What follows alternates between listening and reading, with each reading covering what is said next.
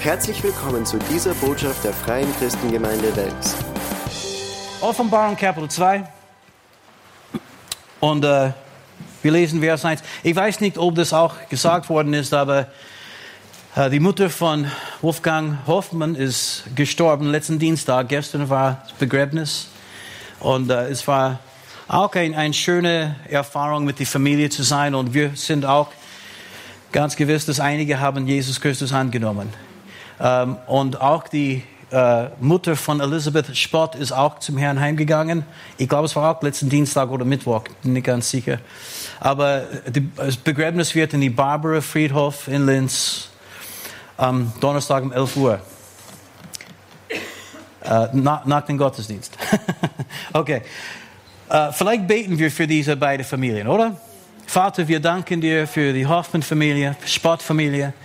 Wir bitten dich, umgebe sie jetzt mit Gnade und Liebe und Friede in Jesu Namen und tröste, tröste sie, Vater, mit der Kraft deines Heiligen Geistes in dieser Zeit des Verlustes. Und wir danken dir, Vater, dass die beiden Frauen waren schon vorbereitet für den Himmel und dass sie jetzt dort angekommen sind bei dir. Danke für diese Hoffnung und Realität des Himmels in Jesu Namen. Amen. Okay, Offenbarung Kapitel 2 und wir lesen ab Vers 1. Wir lesen bis Vers 7. Dem Engel der Gemeinde in Ephesus schreibe, dies sagt er, der die sieben Sterne in seiner Rechten hält, der inmitten der sieben goldenen Leuchter wandelt. Ich kenne deine Werke und deine Mühe und dein Ausharren, dass du Böse nicht ertragen kannst und dass du hast geprüft, die sich Apostel nennen und es nicht sind, und hast sie als Lügner befunden und du hast ausharren und hast vieles getragen um meines Namens willen und bist nicht müde geworden. Aber ich habe gegen dich, dass du deine erste Liebe verlassen hast. Denke nun daran, wovon du gefallen bist, und tue Buße und tue die ersten Werke. Wenn aber nicht, so komme ich dir und werde deine Leute von seiner Stelle wegrücken, wenn du nicht Buße tust. Dies aber hast du, dass du die Werke der Nikolaiten hast, die ich auch hasse. Hast du gewusst, dass der Herr bestimmte Dinge hasst? Nikolaiten, sie waren, weißt du, sehr perverse Leute und haben so das als ein Teil von ihrer Religion gemacht, ja. Sexuelle Perversion war ein Teil von ihr Lebenswandel. Vers 7. Wer ein Ohr hat, höre, was der Geist den Gemeinden sagt. Wer überwindet, dem werde ich Essen geben von dem Baum des Lebens, welcher in dem Paradies Gottes ist. Wie viele von euch möchten das erleben? Halleluja, dass wir essen von dem Baum des Lebens. Eines Tages werden wir dort sein im Himmel und wir werden den Baum sehen können und von dem vielleicht ein Frucht pflücken können und das Essen und die Saft wird auf unsere Kinn herunter äh, fließen. Ich weiß nicht. Aber ich freue mich schon auf den Tag. Halleluja. Amen. Aber Jesus schrieb an der Gemeinde in Ephesus und er hat gemeint, Leute, es muss einiges äh, verändert werden. Ihr, müsst schon Buße tun. Ich meine, wenn ihr das erleben möchtet. Und die Briefe, die sieben Briefe in Offenbarung Kapitel 2 und 3 sind für mich Erweckungsbriefe von den Herrn an uns. Die sind die letzte geschriebene Botschaften Jesu Christi an seine Gemeinde. Ich meine, er redet heute noch durch seinen Geist, wird aber natürlich nichts sagen, was sein Wort widerspricht. Aber die sind in dem Sinne die letzte schriftliche Botschaften, die wir von den Herrn bekommen haben. Und in die Briefe finden wir Lob und Ermutigung für uns als Gemeinde. Aber dann es gibt auch so Ermahnung, Zurechtweisung und manchmal sogar Drohungen. Zwei Gemeinden, an denen er geschrieben hat, zwei von diesen Gemeinden, sie haben ausschließlich Lob, Lob bekommen. Das war die Freie Christengemeinde und die Philadelphia Gemeinde. Na, na. Aber dann zwei von den Gemeinden, sie haben ausschließlich Ermahnung, Zurechtweisung und Drohungen bekommen. Nicht ein einziges Lob von den Herrn. Und dann drei Gemeinden, sie haben ein bisschen von beide bekommen, aber an fünf von den Gemeinden hat er gesagt, tut Buße. Und das zeigt uns, dass diese Botschaft tut Buße, ist auch eine Botschaft für die Gemeinden heute, dass wir Buße tun sollen. Wir müssen erkennen, was das bedeutet und dann das auch ernst nehmen und wahrnehmen. Aber ich glaube, diese sieben Briefe an die Gemeinden, die sind für uns Erweckungsbotschaften. Der Herr liebt uns und er sagte sogar an die Gemeinde in Laodicea, diese Lauwarmgemeinde oder diese Laugemeinde, er hat gesagt, äh, ich ermahne und weise zurecht allen, den ich lieb habe. Liebt dich der Herr? Ja, ja genau, so schön, dass du gekommen bist heute. Aber wir brauchen Erweckung ab und zu. Ich weiß nicht, wie das bei dir ist. Und du kannst deine Gemeindemaske tragen heute. Du kannst einfach vorne schauen und lächeln. Und niemand wird wissen, eigentlich, dass die Botschaft ganz besonders für dich heute bereitet worden ist. Aber wir brauchen alle Erweckung ab und zu. Äh, Erweckung ist, wenn die Gemeinde wieder belebt wird. Wenn die Gemeinde eine frische Begeisterung bekommt für den Herrn und eine Entscheidung trifft, ich werde für den Herrn leben mit Geist, Seele und Leib und alles, was ich habe. Amen. Und das ist eine Entscheidung, die wir alle irgendwann getroffen haben. Aber das ist auch eine, eine Entscheidung, die wir immer und immer wieder neu irgendwie bestätigen müssen. Ich, ich weiß, wie das ist. Ich meine, als ich Jesus kennengelernt habe, war ich Feuer und Flammen, alles war, es, es war alles neu, alles frisch, alles wunderbar. Halleluja. Ich habe von, von, ich habe von Jesus erzählt, habe allen Menschen erzählt von Jesus. Es war einfach, ich konnte nichts dafür. Aber dann nach einigen Jahren mit der Arbeit und dem Alltag und die Gemeindebesuch und den Dienen, Dienen, Dienen, ich, ich habe es gemerkt, auf einmal dieses Feuer war nicht da, wie es einmal war. Natürlich bleibt es, aber das ist etwas, die wir immer wieder neu entfachen müssen. In 2. Timotheus 1 und Vers 6, Paulus schrieb an Timotheus, er sagte, aus diesem Grund erinnere ich dich daran, dass du erweckest die Gabe Gottes, die in dir ist, durch die Auflegung meiner Hände. Hier ist ein, ein absolut äh, wunderbares äh, Beweisstück für uns, dass wir Erweckung brauchen. Wir müssen die Gabe wieder neu erwecken, die wir von den Herrn empfangen haben. Das war die Luther-Übersetzung. Einheit hat es so formuliert. Darum rufe ich dir ins Gedächtnis, entfache die Gnade Gottes wieder, die dir durch die Auflegung meiner Hände zuteil geworden ist. Und das ist etwas, die wir alle immer wieder machen müssen. Die Gabe Gottes in uns wieder neu entfachen, erwecken, Halleluja, wieder ins Brand bringen. Amen. Und ähm, Charles Finney, der war ein Erweckungsprediger. Und einige von euch wissen, eine von meinen Lieblingspersönlichkeiten in der ganzen Geschichte der Menschheit, Charles Finney. Überall, wo er predigte, die Leute haben tatsächlich Erweckung erlebt. Ganze Städte haben sich bekehrt. Uh, die sagen, so das war in den 19. Jahrhundert, die sagen, dass mehr als 500.000 Leute sind zum Herrn gekommen durch seinen Dienst. In einer Zeit, wo es gab keine Massenmedien wie heute. Und er sagte, als Erweckungsprediger, er sagte, ich selber, ich brauche mindestens alle zwei Wochen wieder neu Erweckung.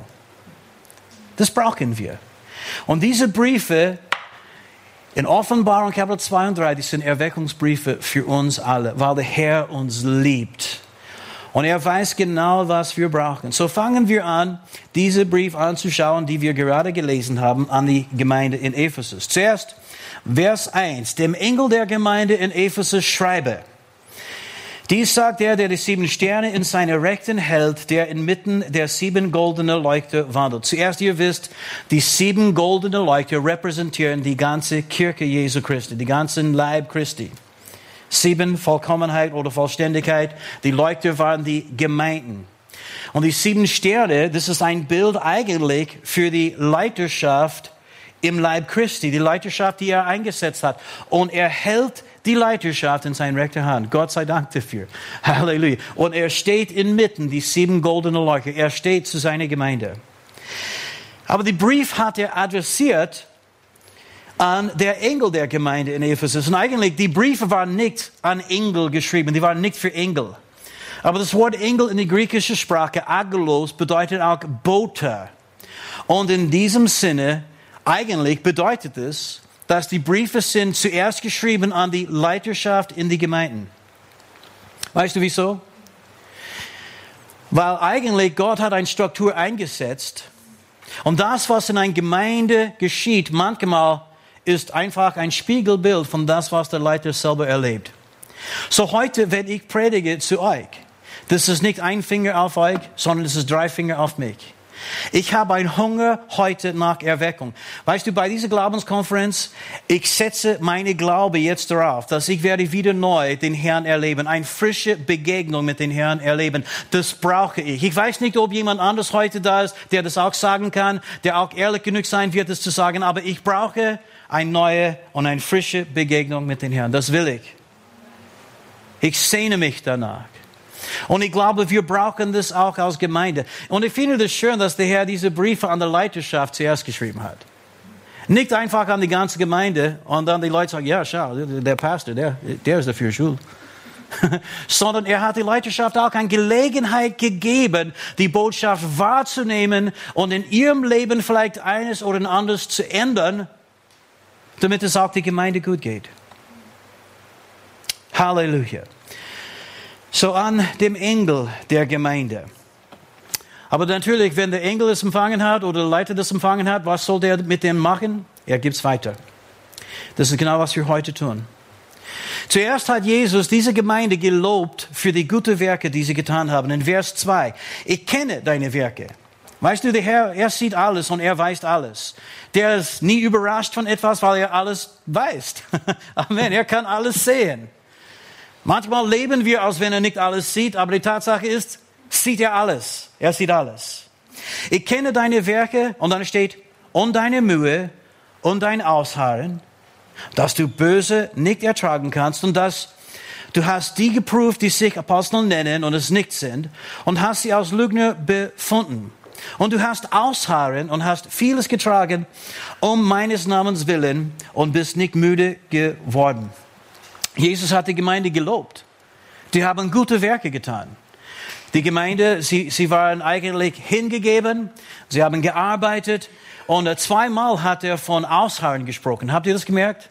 Dein Ausharren und dein Ausharren. Er, er, er weiß, wie das ist. Und, und manchmal, wir fühlen uns wirklich, als wenn es Ausharren ist. So ein Ausharren. Und Ausharren ist eine gute Sache, aber das muss etwas hinter diese Ausharren stehen, damit es wirklich was bringen wird. Das werden wir anschauen in einer Sekunde. So zuerst, Jesus hat die Gemeinde gelobt wegen der guten Werke und auch, weil sie böse nicht ertragen konntest. Und, und das sollte auch so bei uns sein. Wir sollten Gott lieben, Gerechtigkeit lieben, aber wir sollten auch Sünde hassen. Jesus sagte ganz klar, er hasst die Werke von den Nikolaiten, ja, diese, diese Gruppierung, die so pervers war. Er sagte, dass er das hasst. Ist es in Ordnung, etwas zu hassen? Absolut. Wenn du Gott wirklich liebst, dann wirst du alles hassen, was gegen dein Gott tatsächlich aufsteht, die sein Wort widerspricht und die gegen ihn kämpft. Absolut. Weißt du, äh, Hass bedeutet ganz einfach etwas wirklich als äh, abscheulich zu betrachten und zu erkennen, das in den Augen, mit den Augen Gottes sehen zu können. Ein Sünde zu sehen, wie das in Wahrheit wirklich ist. Sünde vernichtet Menschen. Deswegen hasst Gott Sünde. Er hasst die Sünde nicht, weil er sagte, ja, weißt du, die Leute haben zu viel Spaß. Und ich hasse das. Nein, er liebt uns und er möchte, dass wir Spaß haben, Freude haben. Aber Sünde vernichtet Menschen. Der Lohn der Sünde ist Tod. Ist es so? Ist es auch so für Christen? Ist der Lohn der Sünde auch für Christen? Menschen, die an Jesus glauben, ist es auch Tod? Ja, es heißt nicht unbedingt, dass sie werden geistlich sterben, aber irgendwie in irgendeiner Form wird der Tod freigesetzt in das Leben eines Menschen, der sündigt. Gott sei Dank, wir können zu ihm kommen und wir können sagen, Herr, ich habe gesündigt, bitte vergib mir. Und er vergibt jedes Mal. Das bedeutet auch, dass die Konsequenzen davon sind weggewaschen, ein für allemal. Amen. Preis dem Herrn. Gute Nachricht, oder? Bist du nicht froh darüber? 1. Johannes 1, Vers 9. Wenn wir unsere Sünden bekennen, ist er treu und gerecht. Er vergibt uns die Sünde und er reinigt uns von aller Ungerechtigkeit dass wir Böse nicht ertragen können. Ich weiß nicht, wie das bei dir ist, aber manchmal ich sehe, wie diese Welt ist und wie dieses teuflische System, die dahinter steckt, Menschen verblendet und betrügt und, und das macht mich schon zornig. Aber es ist wichtig, dass wir Zorn nicht auf Menschen letztendlich äh, äh, schießen oder sowas, sondern dass wir diese Zorn eigentlich so, so äh, aus, ein, aus einer Gelegenheit äh, nehmen, um zu beten für den Menschen und auch um den Teufel zu befehlen, aufzuhören mit seinen Aktivitäten des Lebens von den kostbaren Männern und Frauen und Kinder und Jugend, die er vernichten möchte. Amen. Die haben auch keine gute Theologie gehabt. Sie haben die falsche Aposteln dann äh, äh, entlarvt. Das ist nicht richtig und das ist nicht richtig. Und, und weißt du, das müssen wir, wir müssen auch ein, ein Fundament im Wort Gottes haben. Wir müssen auch erkennen können zwischen richtiger Lehre und falscher Lehre. Das ist wichtig für uns. Weil ich hatte es Mittwochabend gesagt, dass Betrug, geistlicher Betrug und falsche Lehre, ihr Lehre, wird ein, ein Hauptsache in den letzten Tagen, ein Hauptwaffe des Feindes in den letzten Tagen. So, das ist wichtig für uns, dass wir prüfen können zwischen Richtiges und Falsches und erkennen können, eigentlich was wirklich von den Herrn ist. Amen. Aber zum selben Zeit, wir sollten nicht kleinig sein in dem Sinn, dass wir, weißt du, über winzige Unterschiede und so weiter alles verwerfen. Prüfen alles, das Gute festhalten. Amen. Nicht prüfen alles und dann macht alle Menschen nieder, sondern prüfen alles, das Gute festhalten. Und so, Jesus hat sie gelobt. Sie haben auch gelitten wegen seines Namens willen. Und weißt du, das erleben wir auch manchmal. Ich weiß, es gibt einige Leute, sie halten es nicht aus. Auf die Arbeitsstelle, die, die lachen mich aus und, äh, weißt du, verspotten mich, weil, weil ich Christ bin und weil ich in so eine Freikirche gehe. Und, und weißt du, Leute, das ist wirklich nichts im Vergleich mit was einige Leute in dieser Welt erleben. Ich meine, wenn wir das nicht aushalten können, wie wird es sein, wenn echte Verfolgung kommt in Österreich? Wie wird, es dann sein? Es ist einfach zu sagen, ich bin bereit für den Herrn zu sterben, weißt du? Eigentlich, das wäre einfach, oder? Halleluja, in einem Augenblick sind wir wieder beim Herrn. Preis dem Herrn. Ich meine nicht, dass ich das mir wünsche, äh, aber das wäre das Einfachste. Es ist aber ein bisschen schwieriger für den Herrn jeden Tag zu leben. Oder? Für den Herrn zu sterben ist eine einmalige Sache, für den Herrn zu leben, aber das ist ein jeden, eine Sache, die wir jeden Tag wieder neu entscheiden müssen. Und ja, einige Leute werden uns auslachen, aber wir haben wirklich sehr wenig getragen um seines Namens willen im Vergleich mit anderen. Jesus hat sie dafür gelobt. Halleluja. Sie, sie sind eine ein Gemeinde, die tätig war, sie haben gedient und sie sind nicht müde geworden. Er hat es sogar gesagt. Aber dann in Vers 4, er sagte, aber ich habe gegen dich, dass du deine erste Liebe verlassen hast. In die Hoffnung für alle Bibel steht, aber das eine habe ich gegen dich. Nur eine einzige Sache. Und wenn wir denken mit unserer Logik und so weiter, würden wir sagen, nur ein einziges Problem. Hey, das ist nicht schlecht, oder? Weil in meinem Leben gibt es mindestens zehn und sie haben nur ein einziges Problem gehabt. ein einziger Fehler gewagt, ein einziger Mangel oder sowas gemacht. Nicht schlecht, oder? Aber Jesus sagte, wegen dieser eine Sache standen sie dann in Gefahr, alles zu verlieren. Er hat sogar gesagt, wenn ihr nicht Buße tut, dann werde ich kommen und ich werde eure Leuchte von ihrer Stelle wegrücken. Das hat er gesagt. Das bedeutet, dass diese eine Sache wichtiger ist als alles anderes, was sie getan haben. Sie haben viele gute Werke getan, sie haben großartige Theologie gehabt, äh, sie haben Böse nicht ertragen können, sie haben gelitten wegen dem Namen des Herrn und das ist alles gut, er hat sie dafür gelobt. Aber diese eine Sache war so wichtiger, dass das alles anders war im Vergleich mit dem wirklich nicht genug. Diese eine Sache ist so wichtig, dass eigentlich das kann verursachen, dass alle die guten Werke und großartige Dinge, die ein Mensch getan hat, wirklich am Ende des Tages für nichts letztendlich betrachtet werden im Augen des Herrn. Und was war die Sache? Das war die Liebe, dass sie die erste Liebe verlassen haben. Und ich möchte sagen, es gibt einige Gemeinden und Kirchen, die haben einen Anfang gehabt, die großartig war. Sie haben die Feuer Gottes erlebt und großartige Dinge sind geschehen. Aber jetzt Dieselben Gemeinden, die leben wirklich so halbherzig. Sie, sie leben nach einer Struktur statt nach der Führung des Heiligen Geistes. Einmal haben sie gesagt, es ist nicht durch Macht und nicht durch Kraft, sondern durch den Geist Gottes. Und jetzt sagen sie, aber wir brauchen unsere Kraft und wir brauchen unsere Weise, wir brauchen unsere Strukturen und so weiter und so fort. Nichts gegen Strukturen, aber das ist kein Ersatz für eine lebendige Liebesbeziehung mit den Herrn. Amen. Und bitte merke, sie haben die erste Liebe nicht verlass, äh, ver, ver, verloren, sie haben es verlassen. Niemand verliert die erste Liebe. Wenn du sagst heute, ja, ich, ich habe die erste Liebe nicht mehr, wie ich einmal gehabt. Ich möchte dir was Ermutigendes sagen. Du hast es nicht verloren. Du hast es verlassen. Du sagst, aber das ist nicht sehr ermutigend. Eigentlich ist es, wenn du das richtig betrachtest, oder? Weil wenn du das verlassen hast, kannst du zurückkommen an die erste Liebe. Und eigentlich, das ist der Titel von dieser Botschaft. Zurück, Halleluja, zu unserer ersten Liebe.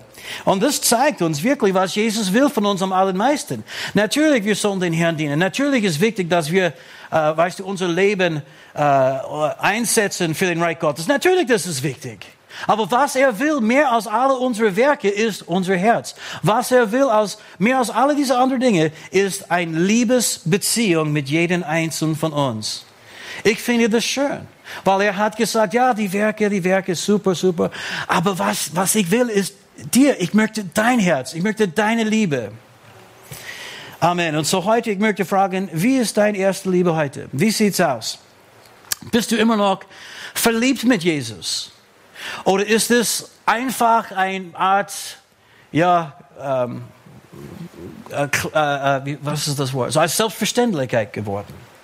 Ja, natürlich, ich liebe den Herrn. Und er liebt mich. Es ist eine Selbstverständlichkeit geworden. Ist deine Liebe auf einmal ein bisschen gleichgültig geworden oder brennt es immer noch, wie das einmal gebrannt hat? Halleluja. Ich kann mich erinnern, wie das war, als ich Jesus zuerst kennengelernt habe. Ich war ein Durcheinander und er hat mich errettet. und äh, auf einmal hat jemand mir in die erste Woche eine Kassette gegeben von Keith Green. Keith Green, ein Liedermacher, auch ein Erweckungsliedermacher. Und er hat ein Lied geschrieben, Rushing Wind. Und ich liebe dieses Lied bis heute, aber ich kann mich erinnern, ich habe das einmal nach dem anderen gehört. Ich habe es einmal nach dem anderen gespielt, weil ich wollte das nochmals hören. Weil es redet eigentlich von unserer Beziehung mit den Herrn und, und, äh, und, und es hat mich so berührt. Kann mich erinnern, dass als ich dieses Lied gehört habe, weinte ich.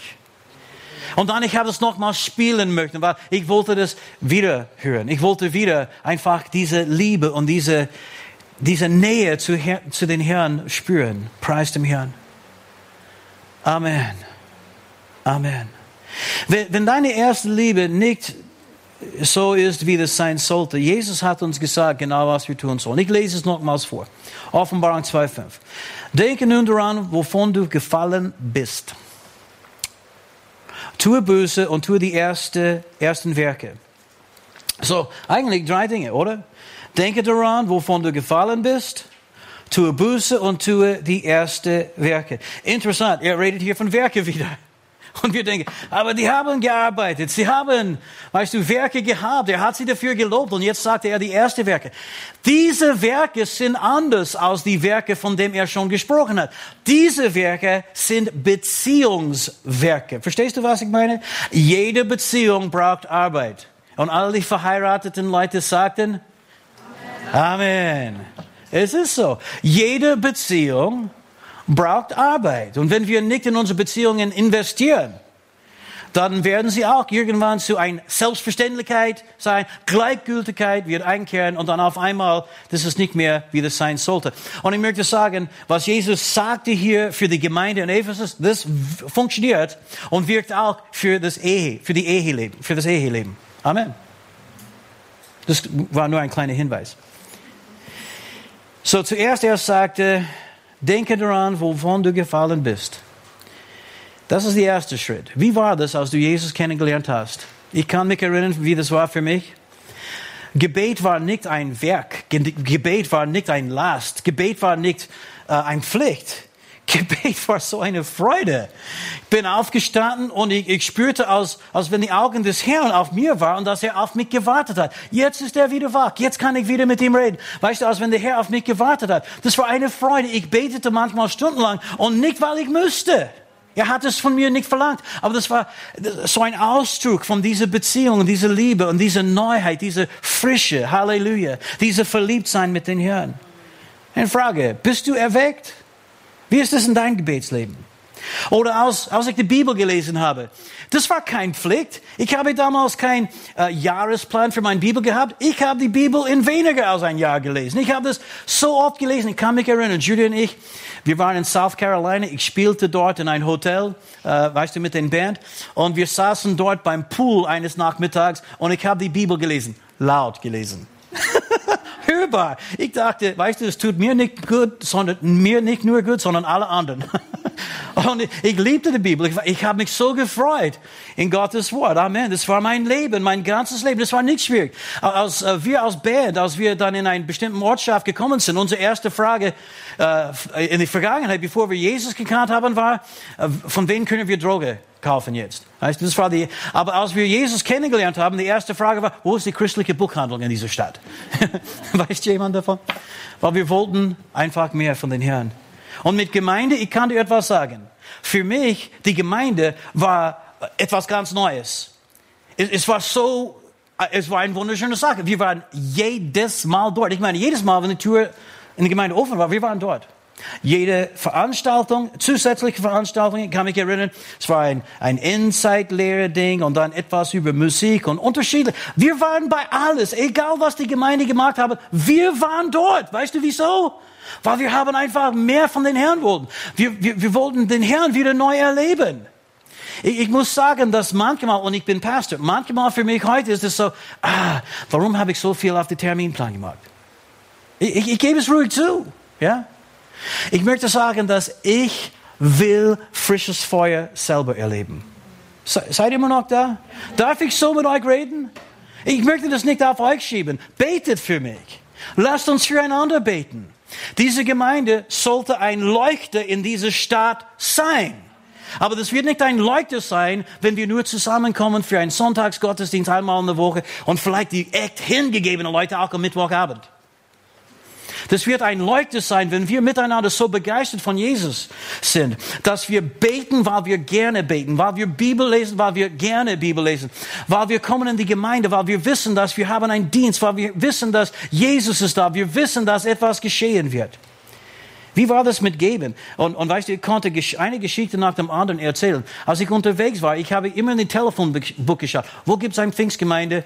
Ich war mit einer Band unterwegs. Ich habe ein, ein einziger freier Tag in der Woche. Das war Sonntag. Ein einziger Tag. Jeden anderen Tag haben wir gearbeitet. Und an jedem Sonntag. Wo gibt es eine Pfingstgemeinde in dieser Stadt? Ich muss unbedingt zu der Gemeinde. Halleluja. Amen. In Des Moines, Iowa. Das war minus 10 Fahrenheit. Das ist kalt, sehr kalt. Ich stand auf und ich sagte, wo ist die Pfingstgemeinde? Und ich bin draußen gegangen, preis dem Herrn. Und mit Geben, weißt du, niemand hat mich überreden müssen, du sollst ein Zehnte geben. Ja, Bruder, es ist auch neutestamentlich, es ist nicht nur alttestamentlich, aber niemand hat mich überreden müssen. Geben war eine Freude. Ich darf den Herrn und sein Werk unterstützen. Preis dem Herrn. Manchmal habe ich mehr gegeben, als was ich leisten konnte. Aber ich kann dir etwas sagen. Gott hat uns niemals im Stich gelassen. Und das ganze Geben, die ich getan habe, das war nicht, weil ich dachte, weil ich versuchte, irgendjemand zu beeindrucken. Das war nur ein Ausdruck von Liebe. Zeugnis geben? Niemand hat mich überreden müssen. Ich, ich, ich, weißt du, ich war Atheist, Drogensüchtige, Verrückte, als ich Jesus kennengelernt habe. Und dann auf einmal jemand sagte, als ich Jesus kennengelernt habe, ja, manchmal ich teile Traktaten aus. Und ich dachte, Traktaten? Was ist ein Traktat? Ich meine, ich war Artist, keine Ahnung, ein Traktat. Ich muss unbedingt Traktaten äh, kaufen, ja, ich, ich brauche sie unbedingt, als Christ. Wir teilen Traktaten ab. So, weißt du, ich habe sie gekauft und ich habe sie überall verteilt. In die Clubs, wo wir gespielt haben, in die Casinos, wo wir gespielt haben. Ich meine, Leute haben gedacht, dass ich verrückt war. Und ich war. Ich war verrückt für Jesus. Amen. Für wen bist du verrückt? Halleluja. Und, und dann mit Gemeinschaft, wir wollten immer zusammen sein mit Christen und Gläubigen. Das war nicht ein Last, das war nicht eine Arbeit. Und wir wollten immer von den Herrn reden. Nicht, nicht nur über Fußball oder Kino oder solche Dinge, sondern von Jesus, von sein Wort, was wir gehört haben in sein Wort. Manchmal war das so, ich und uh, unsere Jungs in den Band, wir haben, wir sind zusammengekommen und der eine sagte, Mann, ich habe gute Zeug im Wort Gottes heute gefunden. Ich muss es unbedingt vorlesen. Ich meine, so war das. Einfach eine schöne Zeit. So viel Freude, so viel Liebe, so viel Dankbarkeit. Und äh, manchmal, wenn ich mein Leben heute anschaue, ich denke, wow, denke daran, wovon du gefallen bist. Ich will mehr von den Herrn. Ich will wieder neu diese erste Liebe so erleben wie damals und es muss möglich sein. Weißt du, ich werde nie wieder ein Baby Christ sein. Das werde ich nicht. Ich weiß zu viel jetzt. Aber die Liebe, die ein Baby für die Mutter hat oder eine Liebe, die ein Baby Christ für Jesus hat, das können wir alle immer wieder erleben. Das können wir alle zurückholen, indem wir daran denken, wovon wir gefallen sind und dann Buße tun. Und wir sagen, Herr, es tut mir leid, ich bereue das, ich sehe, wie ich jetzt falsch gedacht habe, wie ich, weißt du, jetzt alles als ein Last sehe und es ist Ausharren, Ausharren und Mühe und Arbeit. Weißt du, er hat gesagt, es ist super, okay, Ausharren und Ausharren, Mühe. Mindestens haben wir nicht aufgegeben. Aufgeben werden wir auch nie machen. Aber die Ausharren und Ausharren sollte ein Ausdruck von unserer Liebe für den Herrn sein. Amen. Ihr seid so begeistert heute. Ja, tut mir leid, das habe ich von den Herrn bekommen. Buße zu tun, das heißt nicht einfach zu betteln und weinen stundenlang. Vielleicht wirst du weinen. Weil echte Buße ist schon mit Reue auch verbunden. Aber das geht nicht um einfach betteln und schlecht über dich zu reden. Es geht um anders zu denken und zu erkennen, dass die größte Ehre, die wir haben, ist ein Leben in Verbindung mit dem Herrn Jesus Christus zu leben, in Beziehung mit dem Herrn Jesus zu leben.